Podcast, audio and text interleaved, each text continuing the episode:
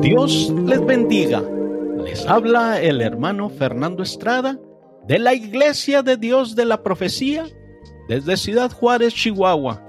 Y deseamos que esta predicación sea de bendición para todos los que la escuchen. El tema de hoy es, hablaremos de tres historias bíblicas sobre enfermedades en las que Dios se glorificó. La Biblia está llena de historias fascinantes sobre milagros y sanidades. Todas ellas tienen algo en común.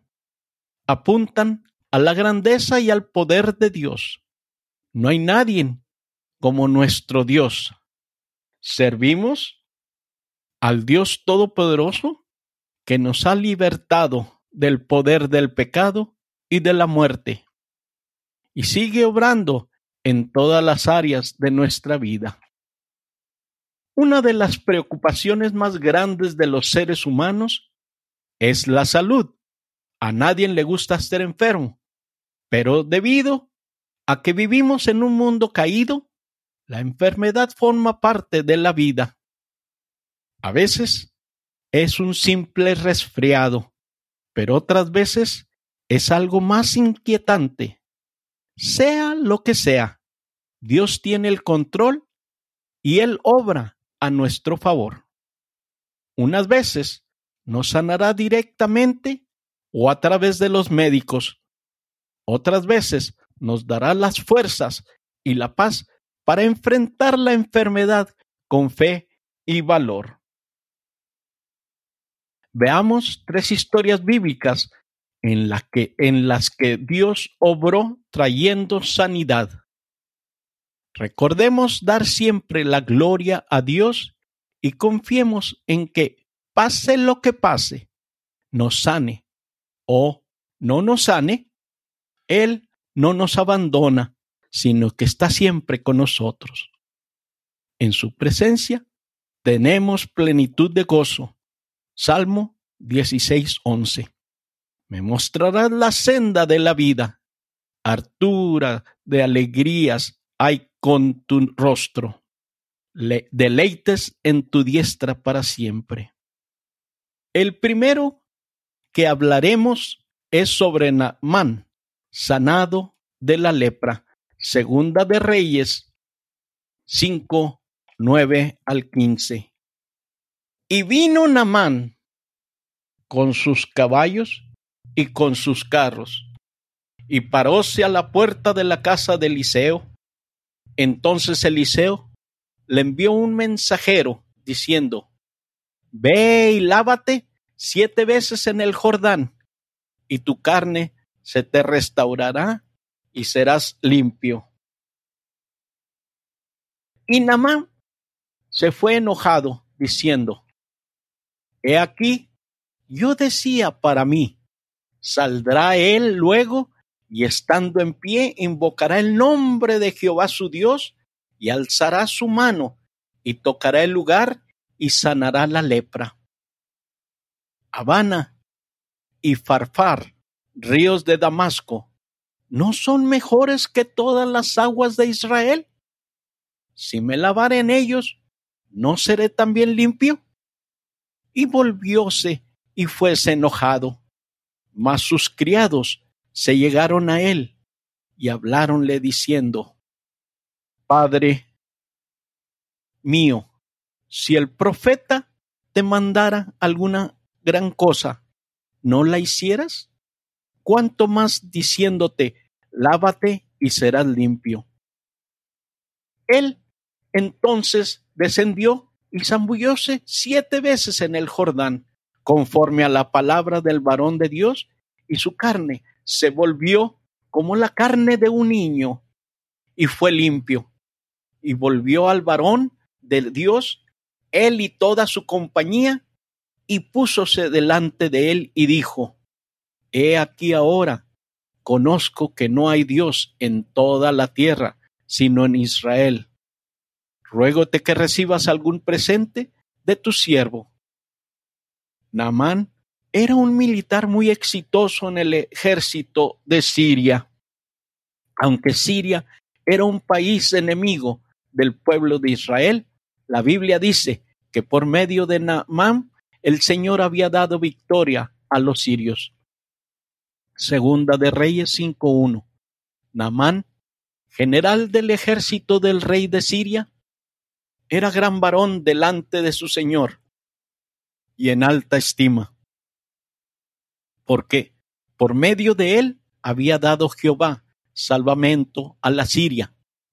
Era este hombre valeroso en extremo, pero leproso. Él era un militar muy estimado. Su único problema era que estaba enfermo de lepra. La lepra era una enfermedad muy grave que llevaba a la muerte con dureza.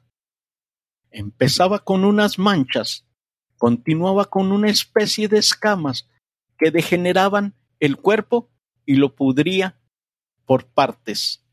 Por último, empezaba a caérsele pedazos del cuerpo. Era un largo camino que conducía a una muerte horrible. La esposa de Namán tenía una sierva, una joven israelita capturada en una de las batallas. Esa joven, en lugar de estar amargada contra sus captores, se preocupaba por ellos. Ella le contó a la esposa de Namán sobre un profeta, Eliseo, que podía sanar a Namán. Al parecer la chica había crecido en un hogar temeroso de Dios y una joven llena de fe. La esposa de Namán se lo dijo a él y Namán habló con su jefe, el rey de Siria. Namán obtuvo permiso para ir a Israel. Se fue con un cargamento de monedas de plata y de oro, diez mudas de ropa y una carta que el rey de Siria le dio para que le entregara al rey de Israel. Decía algo así. Querido rey de Israel, ahí tienes a Namán, uno de mis mejores oficiales. Él tiene lepra, así que sánalo. Cuando el rey de Israel leyó la carta, entró en pánico, se rasgó sus vestiduras y pensó que como él no podía sanar a Namán, seguro que esto serviría como excusa para una guerra. Sin embargo, el profeta Eliseo le dijo, Tranquilo, rey, envíelo a mi casa para que vea que hay profeta en Israel. Así que Namán fue con todo su séquito hasta la casa de Eliseo. Cuando llegó allá, Eliseo envió un sirviente a decirle que para sanarse solo tenía que zambullirse siete veces en el río Jordán. Namán se enojó porque el profeta ni siquiera salió a hablar con él. Quería regresar a su casa sin hacer caso, pero sus siervos lo convencieron de que fuera al Jordán e hiciera lo que el profeta le había dicho. Así lo hizo y luego de sumergirse siete veces en el Jordán, quedó completamente sano. Su piel parecía la de un bebé. Su obediencia aunque fuera a regañadientes, dio fruto. Namán recibió la sanidad. Así fue como él se dio cuenta de que el Dios de Israel era el Dios verdadero. Dios fue glorificado. Ahora veamos la segunda historia. Es de la mujer del flujo de sangre. Marcos 5, 24, 34 y fue con él, y le seguía gran compañía, y le apretaban. Y una mujer que estaba con flujo de sangre, doce años hacía, y había sufrido mucho de muchos médicos, y había gastado todo lo que tenía, y nada había aprovechado, antes le iba peor. Como oyó hablar de Jesús, llegó por detrás entre la compañía y tocó su vestido, porque decía, si tocare tan solamente su vestido, seré salva. Y luego la fuente de su sangre se, se secó y sintió en el cuerpo que estaba sana de aquel azote. Y luego Jesús, conociendo en sí mismo la virtud que había salido de él, volviéndose a la compañía dijo, ¿quién me ha tocado mis vestidos? Y le dijeron sus discípulos, ves que la multitud te aprieta y dices, ¿quién me ha tocado? Y él miraba alrededor para ver a la que había hecho esto. Entonces la mujer, temiendo y temblando, sabiendo lo que en sí había sido hecho, vino y se postró delante de él y le dijo toda la verdad. Él le dijo, hija, tu fe te ha hecho salva. Ve en paz y queda sana de tu azote. La Biblia nos habla de una mujer que llevaba 12 años sufriendo hemorragias. Había ido a muchos médicos y se había gastado todo su dinero en tratamientos, pero en vez de mejorar, empeoraba. Su situación era desesperante debido a su condición. Ella era considerada una mujer impura. Esto quiere decir que debía mantenerse aislada, sola, alejada de todos, sus familiares, sus amigos, sus vecinos, todos por doce años. Un día ella oyó hablar sobre Jesús. Se enteró de que él estaba cerca de su casa. Llena de fe y de valentía, decidió arriesgarse y salir de su casa. Había una multitud de gente rodeando a Jesús, que empujaba por todos lados, pero ella continuó avanzando. Según se acercaba a Jesús, extendió su mano para tocar su manto. Ella pensaba, si logro tocar siquiera su ropa, quedaré sana.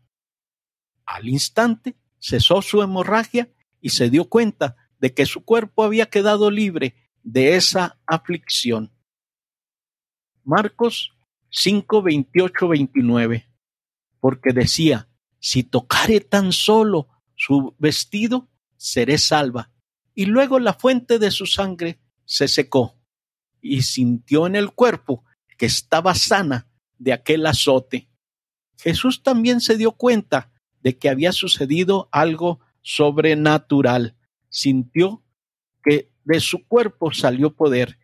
Él se detuvo y mirando a su alrededor preguntó, ¿quién lo había tocado?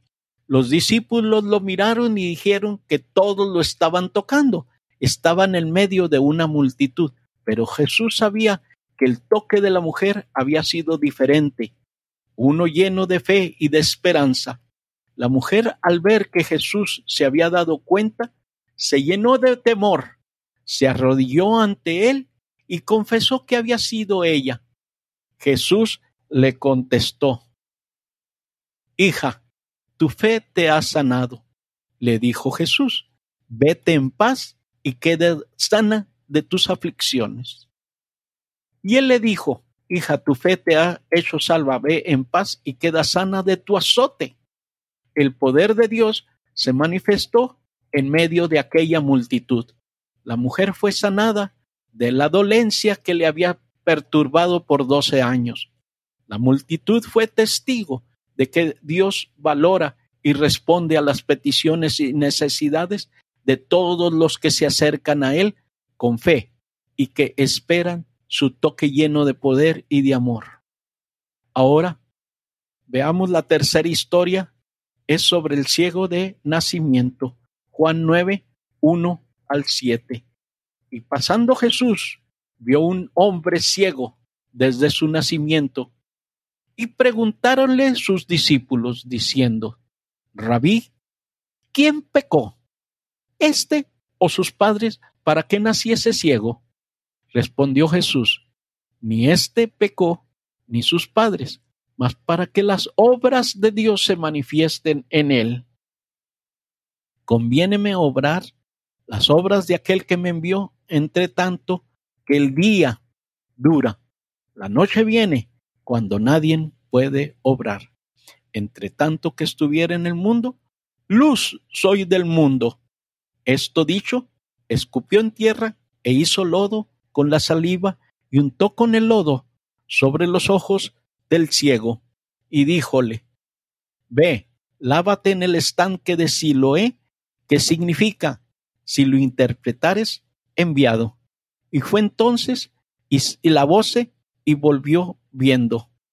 Un día, mientras Jesús caminaba para Jerusalén, con sus discípulos vio a un joven ciego de nacimiento que era bastante conocido en la ciudad.